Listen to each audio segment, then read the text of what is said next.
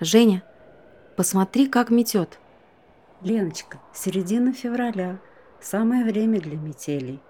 Маша уже в третий раз к окну подходит. Но в такую метель учеников ждать надежды мало. Лена! Женечка! Звонят! Бегу!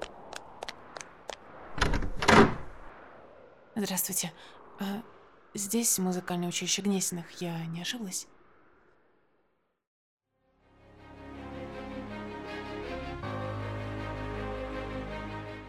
Всем привет! Вы слушаете подкаст «Союзницы» – проект Союза женщин России. В этом сезоне мы хотим поговорить об очень уютной, очень для всех близкой теме – о семье. Мы будем говорить о маленьких и больших семьях, знаменитых и не очень, о материнстве, о детях, которые выросли в тепле родительской заботы, и о детях, которые этого так и не узнали. Устраивайтесь поудобнее, мы начинаем новый сезон. А чтобы наш подкаст продолжал расти и развиваться, нам очень нужны ваши отзывы на любой платформе. Если вам нравится то, что мы делаем, то напишите комментарий ВКонтакте, оставьте отзыв в Apple подкастах или на платформе CastBox. Ну или подпишитесь на нас в Яндекс Музыке.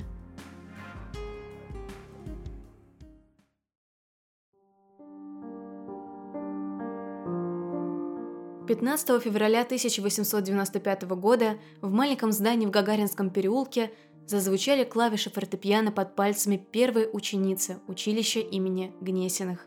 Три сестры, как в русских сказках, основали собственное училище, которое позже выросло в несколько учебных заведений, известных во всей стране, знаменитая Гнесинка.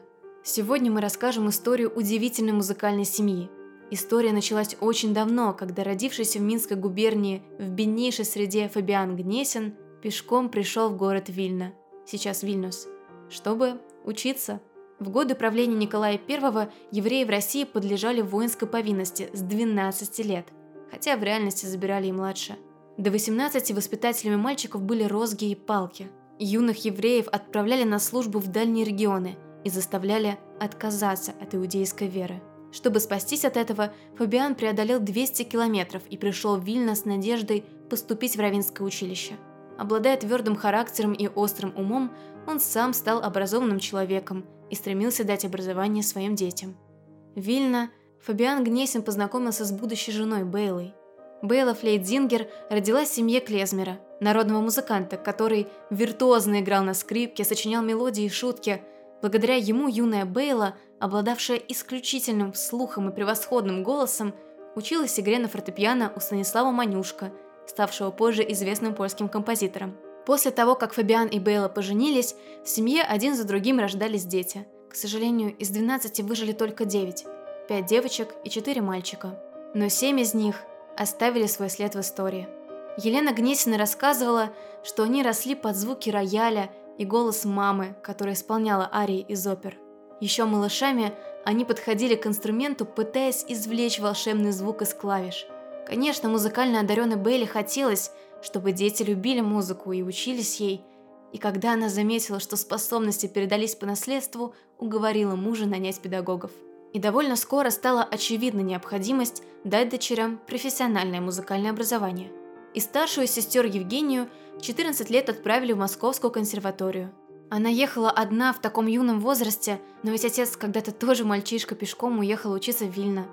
Тогда на прием евреев была маленькая квота, но Евгения поступила. Старшая Гнесина была очень серьезной и ответственной, и было решено отправить к ней вторую дочь, Елену, которой исполнилось 12. Девочку зачислили в фортепианный класс опытного педагога Эдуарда Леопольдовича Лагнера.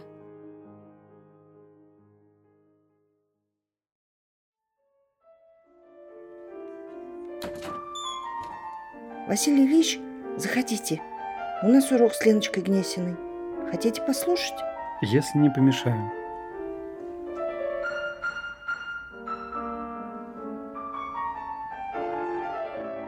Во время одного из занятий, когда Леночка Гнесина разучивала концерт ре минор Моцарта, в класс зашел профессор консерватории Василий Ильич Сафонов. Он внимательно послушал, как играет ученица, и без колебаний взял ее в свой класс – хотя и преподавал тогда только старшим детям, а Лена училась еще в младшем отделении.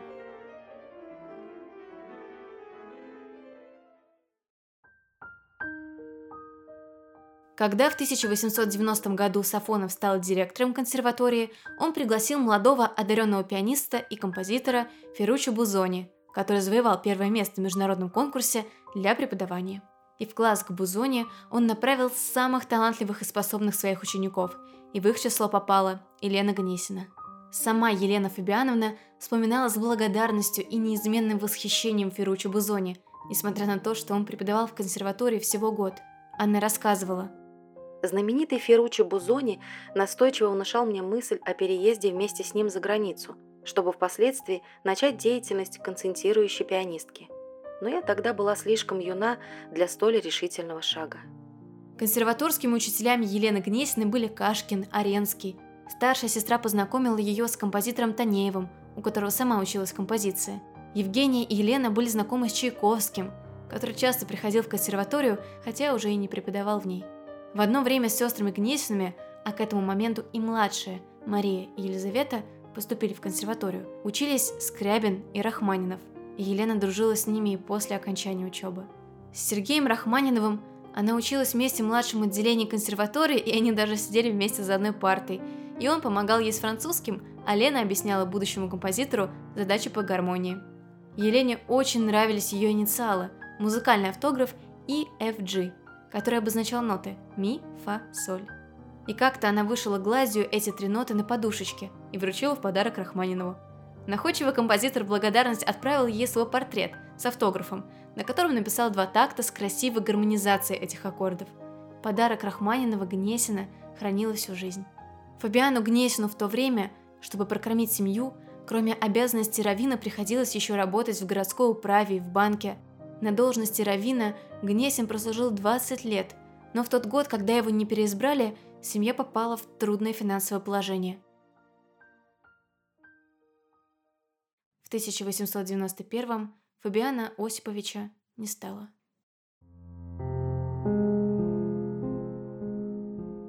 И для Гнесиных наступили тяжелые времена. Они вынуждены были переехать в маленькую квартиру на полицейской улице, сейчас это Тургеневская – а потом и на нее денег стало не хватать, и семья переселилась в скромные комнаты на первом этаже этого же дома. Миша Гнесин вспоминал потом, как пришлось продать рояль, а это было одно из самого ценного для всей семьи. Евгении тогда было 21, Елене 17, Марии 15, Елизавете 12, а самой младшей Оле только 10. И все понимали, что одаренная Оля без отцовской поддержки не сможет ни поступить в консерваторию, ни учиться в ней без стипендии, без общежития и с оплатой обучения – Старшие сестры тоже оказались в трудном положении. Спасало то, что все в консерватории ценили их талант и всячески пытались их поддержать. Елену Гнесину устроили учительницей музыки в гимназии Арсеньевых. Евгения зарабатывала понемногу сначала частными уроками, а потом и ей нашли место в музыкальном училище. Сестры жили крайне скромно, старались сэкономить на всем, чтобы младшие смогли продолжить учебу. Они арендовали маленький деревянный домик на Арбате – были очень гостеприимные, к ним тянулась молодежь, увлеченная искусством. Собираясь вместе, они обсуждали прочитанные книги и происходящие события, музицировали, играли в шарады и буриме. Сложился настоящий кружок молодых музыкантов. Гнесины со своими единомышленниками создавали юмористические журналы, литературно-музыкальные.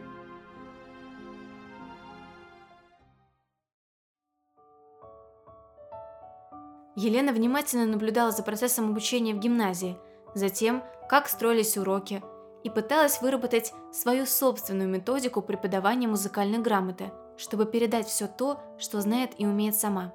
Консерваторию набирали талантливых и уже что-то умеющих учеников, а Гнесина думала, как развивать обычных детей.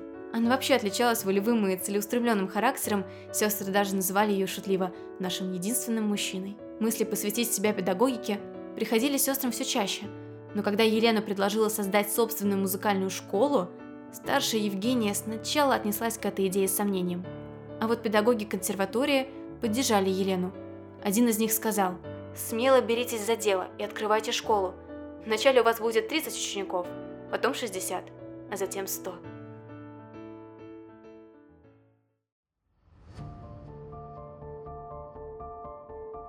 И сестры Гнесины решились.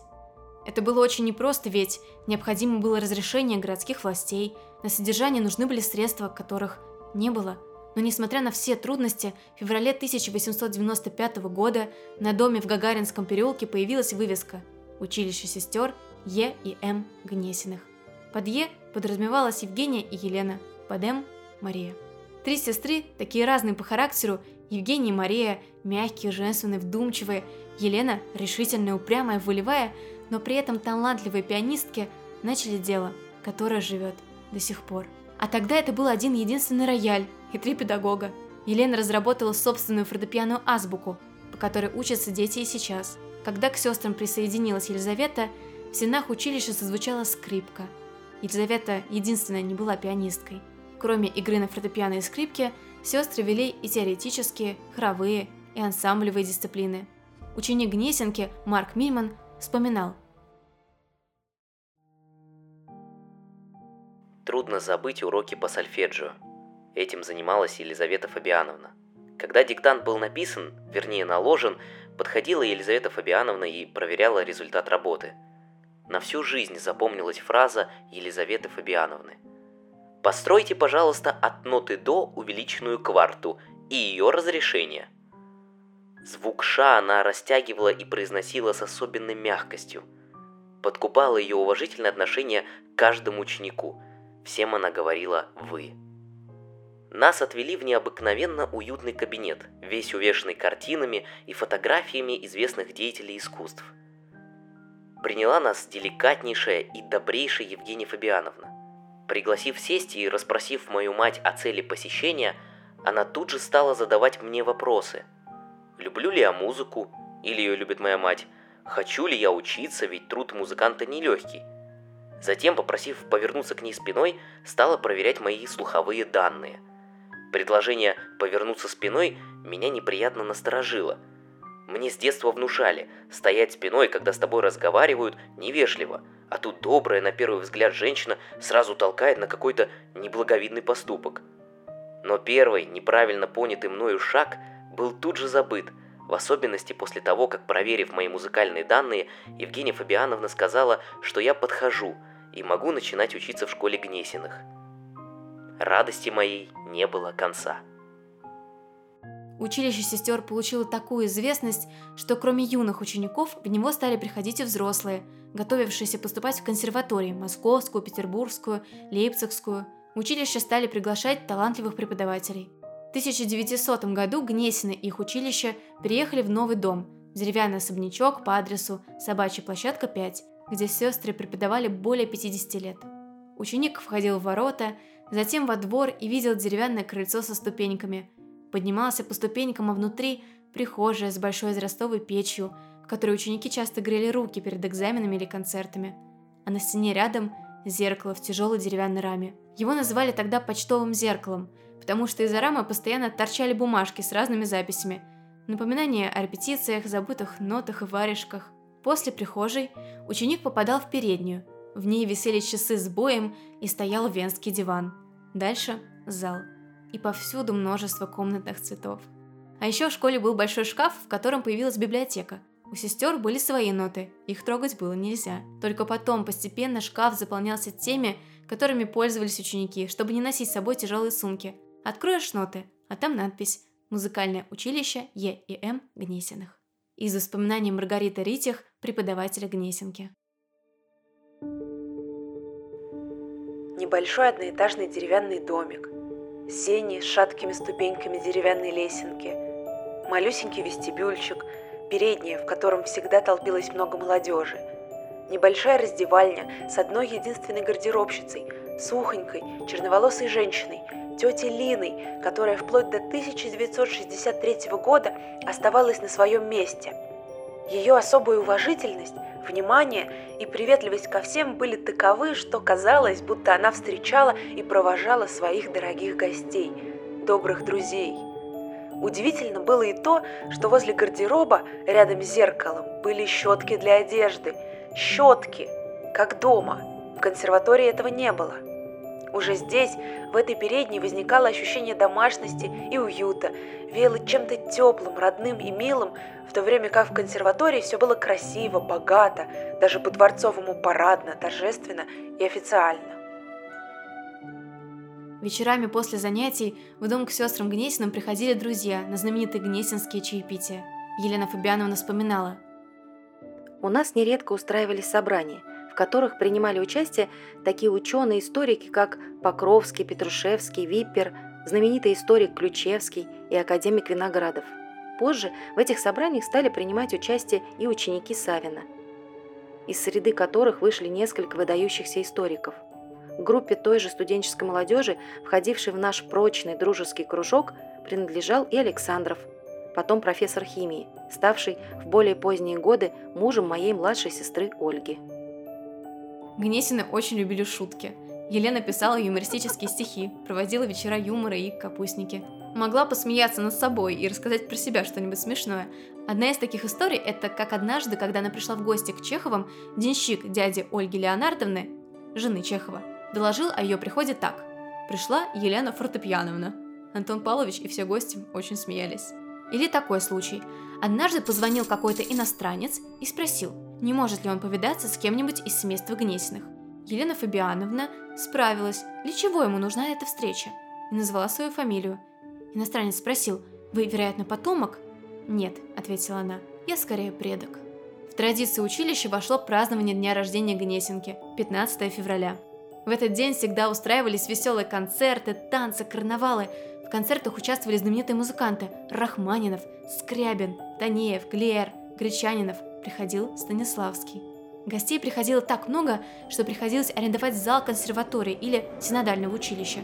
Печатались пригласительные билеты и программки. Рассказывали, как на одном из юбилейных концертов Елена Фабиановна вышла на сцену, поблагодарила за поздравление и сказала, что у нее есть одна просьба – в настоящее время ей необходимы больше всего гвозди. Без них она не может закончить строительство нового здания. В зале раздались оглушительные аплодисменты.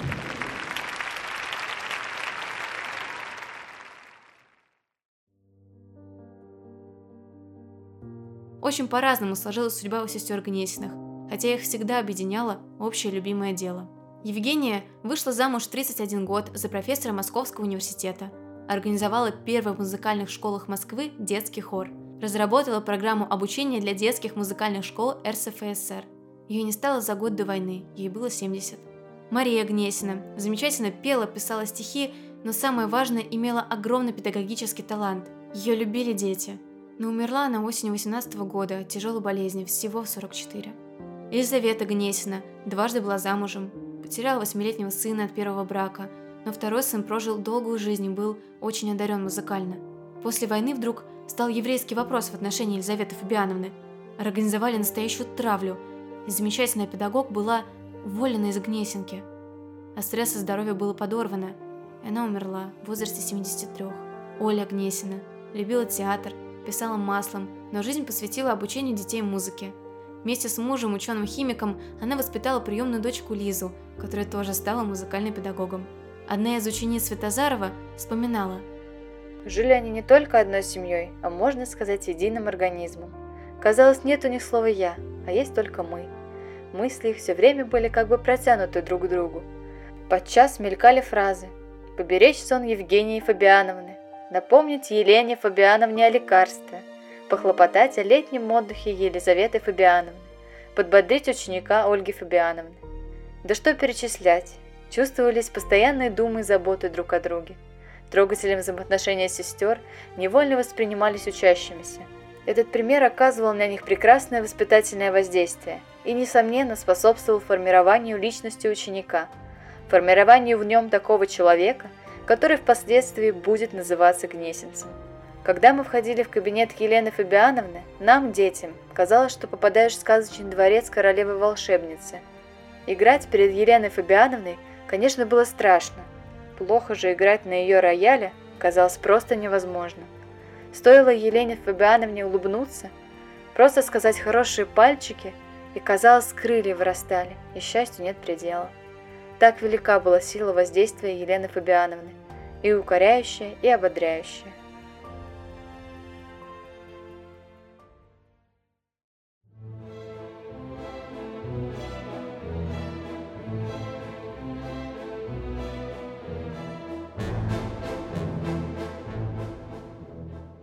Елена Гнесина преподавала, концертировала, руководила Гнесинкой, воспитала многих выдающихся учеников.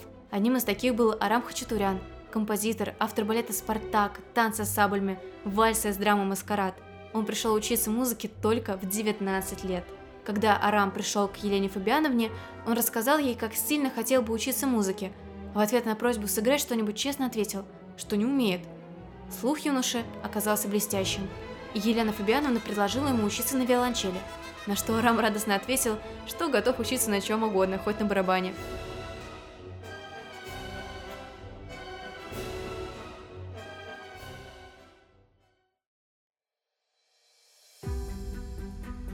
Композитор Хренников писал, можно с уверенностью сказать, что две семьи, Рубинштейн и Гнесины, определили развитие музыкальной культуры, музыкального образования в России.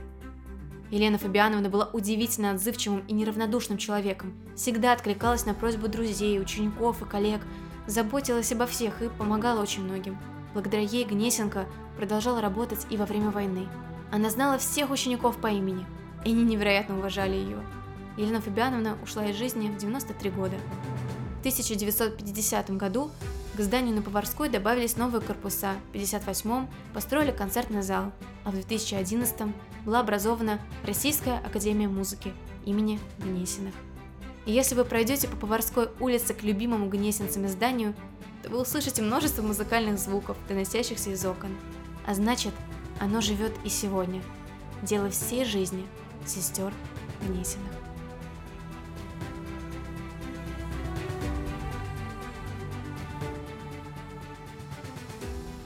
Спасибо, что послушали этот подкаст. Я надеюсь, вам было интересно. Если это так, то поделитесь выпуском в социальных сетях, напишите нам приятные комментарии и расскажите о подкасте друзьям. С вами была Ира Любина, подкаст «Союзница», проект Союза женщин России. До встречи!